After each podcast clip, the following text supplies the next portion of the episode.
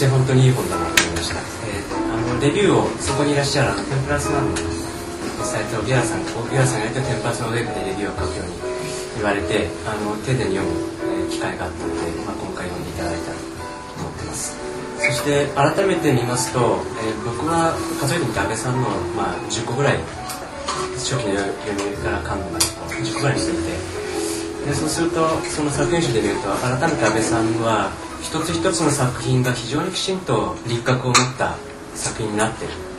と同時に、まあ、ですからその一つ一つがきちんとこれはこのプロジェクトこれはこのプロジェクト分かるんだけども本当に初期の頃からこう通底してやってるこうテーマっていうものがこの本を見ると、えー、明らかになっている。でうまく編集されると思いました。であの先ほどあの堀口さんから紹介いただいて僕はその外国の本の一生懸命こう紹介するようになってやっていてできれば日本のものを外国に出したいと思ったんですが安倍さんもそこで非常に努力されてると思うんですがやっぱりなかなかそれが進まない状態がある中で、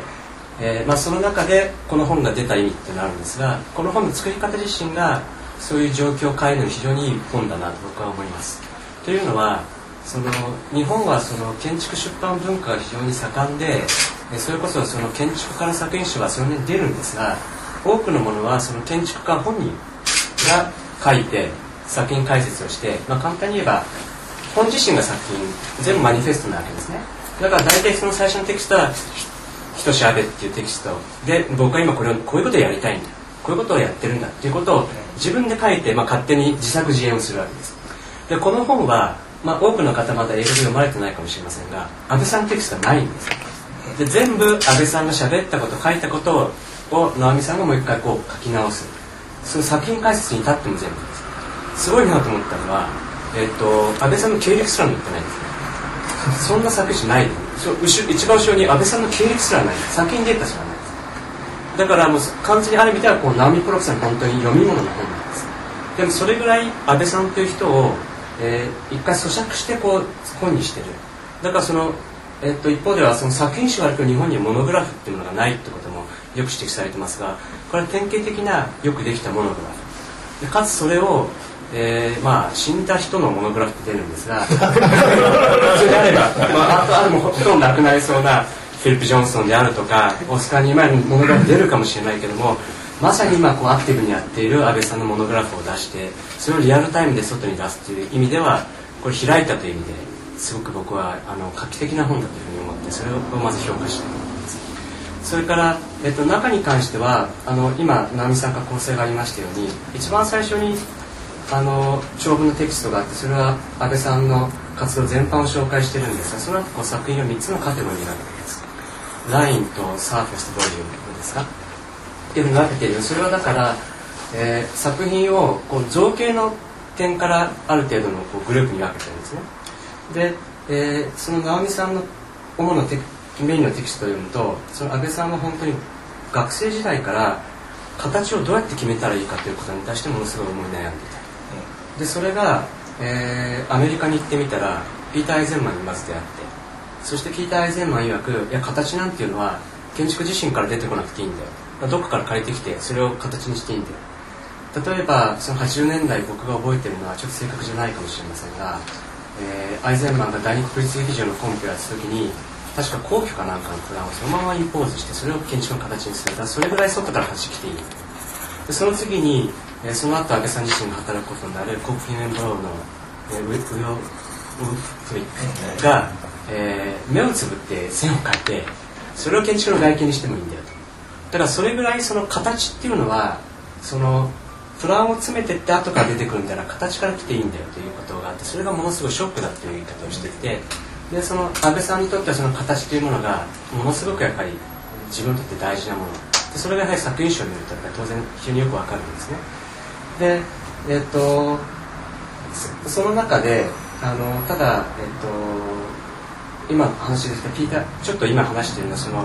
えー、ブックレビューで書いたことをもう一回言い直してるようなところがあるのでブックレビューをすでに読んだ方はあの2度にやるかもしくは逆に今言い直してるので少し理解がしやすくなるかもしれませんが、えっと、ピーター・イゼンマンが最近ある本のイントロダクションの中で、えー、アメリカの東海岸の有名な学校のレビューに行ったと。そうしたところ、まあ、今時のこういう、まあ、いろんな造形の、え、建築が、まあ、すごくやられていると。でそれを見た時に、えー、ピーター・エイゼンマンはそれは全部やっぱり、えー、近代建築のオートノミーの問題をずっとやってると。でそれが今でも、えー、アメリカにおいてはやっぱり主流なんだという言い方をしていてで、まあ、その本っていうのは、えー、アンソニー・ビドラーの、えー、プレゼントあリーセントあえっ、とまあ近現代の History of、uh, Immediate Presence という本なんですが、えー、それは、えー、とビドラーが一昨年あの博士号としてまとめた、えー、エミリュ・カーフマンえー、それからコーリン・ロー、えー、それからバーハムそれからタフについて書いた本なんですけどそのカーフマンから始まったその自立性というもののやっぱり伝統っていうものが今でもその変装してこう来てると。でちょっとはい一言がだるくなっちゃったよね。でえっ、ー、とそのまあ、何を言いたいかというと、えっと、僕はそのブックレビューで「Unfolding Autonomous Geometry」ってつけたんですね。でそのですからその安倍さんがやられてるジオメトリーおそらくその autonomous geometry というような、まあ、ある意味じゃカテゴリーに入る実験の一つだなと思って。でただえこれはそれこそ今日聞いてみたいんですがそのアメリカとか、えー、それこそロサンゼルスでやってるその autonomous geometry っていうのは我々から見ると幾分何か形だけにこだわってる非常に閉じた実験に見えるんです、ところがその僕は unfolding autonomous geometry と名付けたのは阿部さんのやつジオメトリーが開かれているように見えるんですね、で開かれているというのはその形から言って開かれているということもあればつまり単独のオブジェになって形としてもこう流れてくるという意味で開かれていることもあれば、えー、もう一つは、えーまあ、例えばその学会賞を捉えた熊本の劇場にしてもそのワークショップをやるように人との関係で開いていくということがあるつまりその建築がオブジェとして、まあ、これがこういう新しいこの現代の建築だって言ってこれが作品になるっていうだけではなくていろんなアクティビティを通じて、まあ、この建築これこういったものが開かれていくんだということをやっていく。でその,、えー、そのこのモノグラフとして非常に優れてるなと思ったらその直美さんがえー、安倍さんの紹介の文章の中で安倍さんの本当にいろんな活動を全部紹介してるんですね。サッカーをやってることとか仙台リーグをやってることとか全部開けてそれは多分全部そういうことがつながってるんじゃないかなと僕は思ってます。でそれがやはりそのアメリカに行ってそのロサンゼルスみたいな、えー、まあ建築実験最先端みたいなところに行った時にそのある意味では我々からするとすごいけれども非常にオタッキーに見えるものが安倍さんが乗り込んでいくことによってそれがやっぱりすごい開かれていくんじゃないかないうことを非常に期待してるんですね。というのがまずちょっと長くなりましたコメントです。以上です。ありがとうございます。じゃあ、僕ですか。はい、えっと、はい、こんにちは。こんにちは。実は、はい、えっとまずですね、えっと今回はえっと安倍さんと直美さんの本が、えー、こう出版されました本当におめでとうございます。でえー、っとですねあの多分安倍さんから見て、えー、まあ多分僕は誰なんだって一番最初にあると思います情報はいっぱいはい実はお会いしてまして合ってますよね、あのフランスで、えーと、安倍さんたちが月原さんたちと、はい、あの坂本龍さんたちと一緒にあのボルドーに来られた時に、はい、ボルドーからモンペリエまでちょっとご一緒してまして、えー、その時に、えーとまあ、初めてお会いしてその後、まあ、安倍さんの、えー、作品とかいろいろ知るようになってきますあすいませんそれとですね実はあのナオミ・ポロックさんとは先ほどお話を聞いたんですけども原研究室ですね。僕も同じ研究室であの藤井研究室の中で,、はい、で僕はその直美ちゃんが入られてから、えー、10年ぐらい後に入ってるんですけど多分その同じ環境に若干ちょっと10年あるのに違うかと思いますけども、えー、いたということを知ってちょっとすごい親近感を感じてい。ます。はい、で、えっと、ちょっと本の話なんですけれどもあのえっと、えー、ほとんどその今村さんがなんかこう全て、え、解説されたという感じがあって、えー、なかなか、え、どこから行ったらいいか難しかったんですけどもあの安倍さんがどこかで、えーと、シャボン玉のことを語られていて形はどうやって決まるのか。で安倍さんにとってその形っていうのはシャボン玉みたいなものででそれはその外の、えーまあ、世界の圧力と内側のこう圧力がこうあの組み合わさって出てきた形その境界が、えー、形なんだっていう言い方をしていてで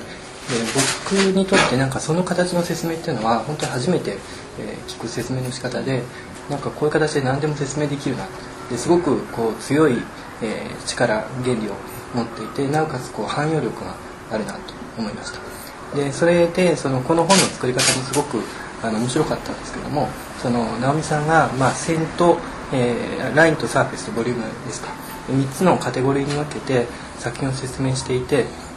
でこれ自体すごく面白かったのとあともう一つその直美さんの論文を、えーと、読んでいたら多分最後の方でえっ、ー、と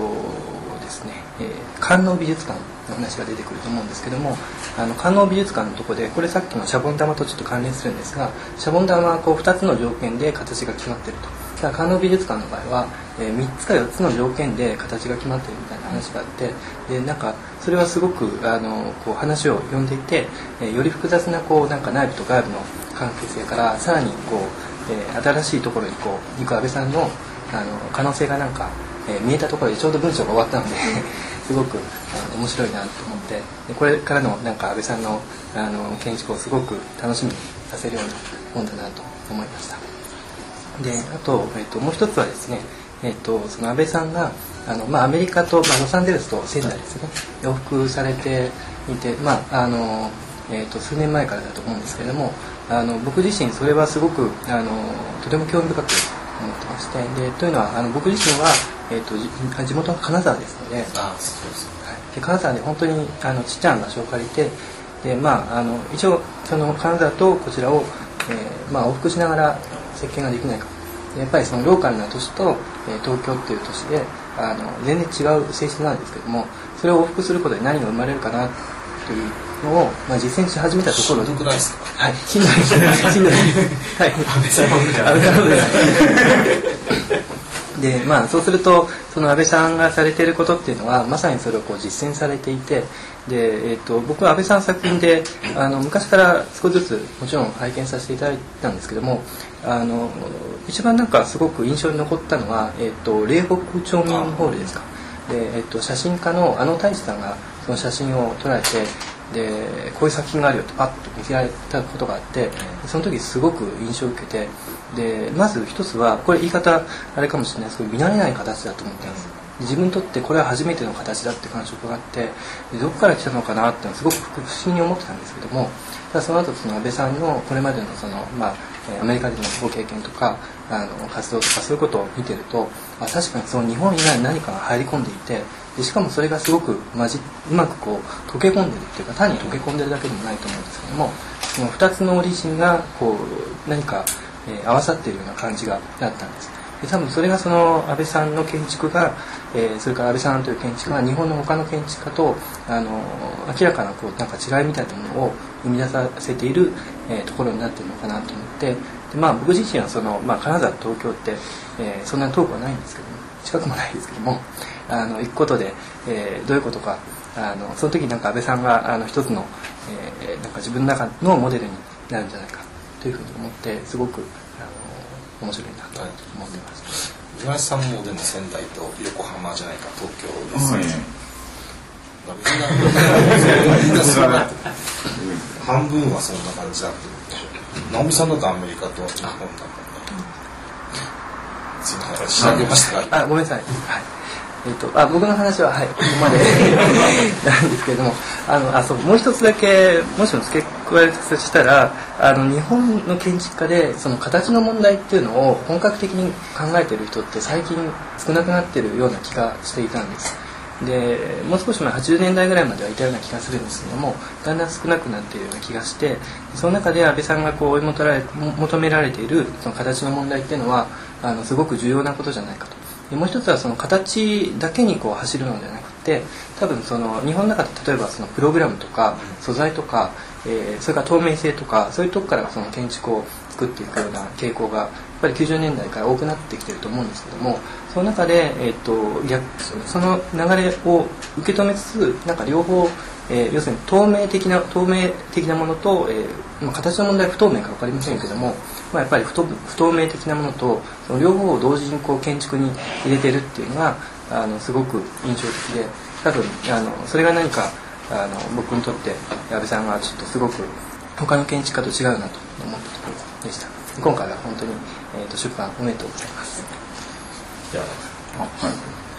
えっ、ー、とまあ僕物書きとしてもあのこの本がいかに大変だったかっていうのは結構想像つきます。っていうのはあの、まあ、こういう作品集が出る時にあの論考を一つだけ書くっていうのはまあ時々あって、まあ、僕も経験したことがあるんですけどこの作品集やっぱ驚いたのはあのここに紹介されているあのそれぞれのプロジェクトに全部これぐらいのボリュームで直美さん自身がテキストが書かれてるんですね。ここまでややるのはねかなり、えー、大変だっていうのは自分まず自分が書いたらどれぐらい大変か考えるので。良作だなとまああのもちろん堀口さんが図版図版のこう整理とかですごい苦労したのも知ってるんですが、えー、ちょっと出来上がったのを見てあのこれをこれだけ書くのはとにかく大変だっていうのがまずありますでえっ、ー、とまあイントロダクまあ普通の建築の本との違いで言うとえっ、ー、とまあイントロダクションでまずあの先ほど今村さんもちょっと触れてましたけどえっ、とまあいわゆるこう建築建築論だけではなくてこう安倍さんのまあ活動が結構入ってるんですよね。あの仙台メディアテイクの卒系日本一のこう企画をこう、まあ、どう立ち,、まあ、立ち上げていったかだとかあるいは本人もすごいあのここまで行ったっていうあの気に入ってるプロジェクト A カップがまあここまで大きくなったそんな話があるってあんまり普通のあのまあ、こういうねあのファイトンのがっしりとした建築の本でこういう話が書いてあるってあんま珍しい。あとお子さんのこともねちょっと書いてあったりするので非常にこう、まあ、あの人となりとかあるいはまあ本当、まあ、一種の表現にもなってると思うんですけどそういうことが入ってますね。あとあの個別の施設の解説っていうか、まあ、説明をあの書かれてる時にもまあ青葉亭だったらもちろん牛タンの話にちょっと触れていたりとかまああの各プロジェクト、まあ、あのそれぞれにあのただ建築の解説というよりは、まあ、やっぱり日本の文化背景についてもあのこの本についてこう、まあ、触れられていて、まあ、それをベースにまた、えーと、建築についての、まあ、論が展開しているというのが非常に面白いと思いました。で、えーとまあ、先ほどもちょっと話あの南さんの話聞いて初めて知ったんですけどその前にモダン、えー、ジャパニーズハウスの本からえー、発展してこれになる時に、まあ、誰を選ぶかっていうことで、まあ、安倍さんをこう選んだっていうのは知らなかったんですけども、えーと、モダンジャパニーズハウスの方はちょっとだけテキストの方を僕見せてもらったんですけどあちらの方を見ると、あのー、結構あの日本の例えば伝統的な家屋だとか古建築のレファランスが結構あって割とまあ日本の伝統との関係で、まあ、日本のまあある住宅建築という、まあまあ、ある種特殊なジャンルを作っているかもしれない。それについてこう論じているのが特徴的なんですけども。でこちらの方は、まあ、あのそういう意味ではあのいわゆる古建築のレファランスは多分あんまなかったと思うんです。むしろあのそうですね。これを見ながら改めてあの安倍さんの持っているそのデザインのなんていうかなこうインターナショナル性というかそのえー、まあなんかこう日本の特殊事情の中でだけ、えー、このデザインが作られているわけではなくてまあこう、えー、海外にもこうあるいは日本っていう特殊性だけではないところで成立させているっていう意味でまあなるほどここの本を選んあの安倍さんをここでまあ一人選ぶってなるほどなというふうにちょっと、えー、思いました。まあそれはおそらく安倍さん自身があのご自身の,、まあ、あの経歴の中で、まあえーと、仙台から、えー、アメリカに行ってでまた仙台行ってでまたアメリカにっていうこう、まあ、あるこう往復運動をやっていく中で、えーと、そういうある種なんていうのかな、えー、異文化にも耐えうるデザインっていうか、まあ、そういうことも含めた視野で、えー、考えているってことがやっぱり、まあ、あのもちろん影響していると思います。でえーと、とこの本のやっぱり大きな構成をなすあのまあ、イントロダクションになったのはこのライン、サーフェイス、ボリュームっていうか3つの大きな柱があって、まあ、これもちろん幾何学っていうことをテーマにしてるんですけども、えーとでまあ、安倍さんの、まあ、建築で面白いなっていうかあの個人的に好き好きなとかなんか動きそうな形をしてることなんですよ。なんかいかにもちょっとこう動か動き出しそうな感じをしていてであの直美さんのなんかテキストの中でも、えーと、フリーズフレームスタイルとかあの静止がっていうんですかね。その、まあ、動きそうなのがピタッとこう止まって、まあ、それ逆に言うとあの今にもこう動き出しそうなってそういう、まあ、幾何学だと思うんです。だからまあ幾何学の使い方にもいろいろあってこう非常にスタティックな、まあ、ある種古典的なあの威厳のあるものを作る形でももちろん幾何学っていうのはドライブできるしまあ本当自立形のための形っていう非常に自立性を持った、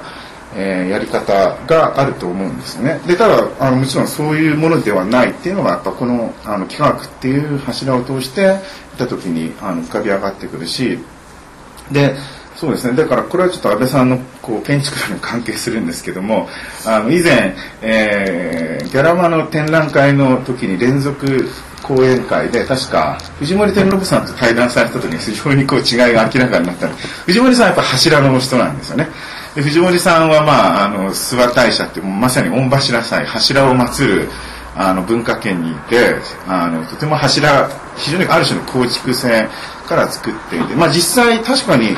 あのーやっぱ西洋の古典建築から振り返ってみた時も柱からこう幾何学っていうのを作っていくってままさにあるわけ。でそれは本当に古典主義のプロポーション比例の問題であるとか柱をどう配置するかっていう、まあ、非常にそういった柱と結びついて幾何学がこう成立してきたんですけどもここで出てくる、まあ、あの安倍さんのやつ作品っていうのはよく考えるとあんまりそういう柱から作っているわけではなくて、まあ、そのあの藤森さんとのえー、対談の時にも出てましたがやっぱこう人を包み込んでいくこう全く違うところからあのこう動きのあるあの幾何学そういったものをこう追求しているんではないかというふうに思います。で以前その展覧会の時にもちょっとした文章を書かせていただいた時に、えーと、メディアスーツとしての建築だったな。そんなようなタイトルで書いたんですけど、まあ、そのメディアスーツっていうのは、まあ、モビルスーツって言い換えてもいいんですけどもあのいわゆるこう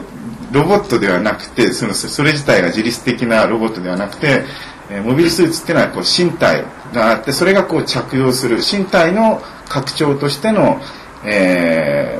ー、なんていうのかなあの、まあ、マシマシンはマシンなんだけどあの自立したマシンではなくてその延長線上にあって、まあ、非常にインターフェースそれ自体がこう媒介するものとしてあって安倍さんの建築っていうのは、まあ、そういったものにこう非常に、えー、むしろ近いんではないかという話を書いたことがあります。でちょうど一昨年あの、まあ、日本に巡回したのは一昨年ですけどスキーボーンズっていう展覧会が来ててスキーボーンズに安倍さん入ってなかったんでしたっけね？入ってないです、入ってないんですけどあの、まあ、まさにスキーボーンズであのあるいは衣服とファッションをこう並行してこう見ていく非常にユニークな視点の展覧会なんですけどもまさにこうあの安倍さんの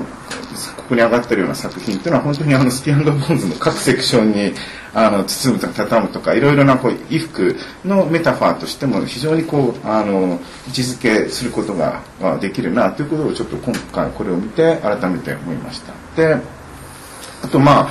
ああの先ほどもちょっと説明があったようにこうクロノロジーでもなくタイポロジーでもなくまあえ、ー、とこの3つの、えー、ラインとサーフェイスとボリュームの3つでまとめてあるっていうことなんですけどまあえ、ー、と一応こうまあとはいえこうラインの中に、えー、そうですね、えー、宮城スタジアムとか白鷺ブリッジと割とこう初期の代表作があって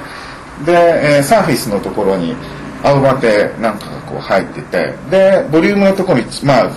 かなり最後の方に観音ミュージアムがあってまあボリュームもボリュームでもその特に組み合わせるタイプというのは本当に押し合いへし合いながらこうそれ自体を形が変わっていく観音ミュージアムがあって、まあ、そういう意味ではこう割と代表的な作品があのうっすらと、えー、順番にもこう配列されてるなというふうに思いながら読みました。でまあこのラインサーフェイスボリュームっていうのは1次元2次元3次元でもあるんですよね。そうすると次は4次元の建築を 見たいなと思いつつであの最初の話に戻るんですけどもあの安倍さんの建築を見てるこういかにも動き出しそうっていうのがねこう時間のファクターというかこういうことでまあもともとそういう性格がきっとあるんじゃないかなと思うのであの将来何かこう動き出すような建築もぜひ実際にあの作っていただけたらいい。そういうの見てみたいなっていう。えー、そんなことを考えてみ、えー、ました。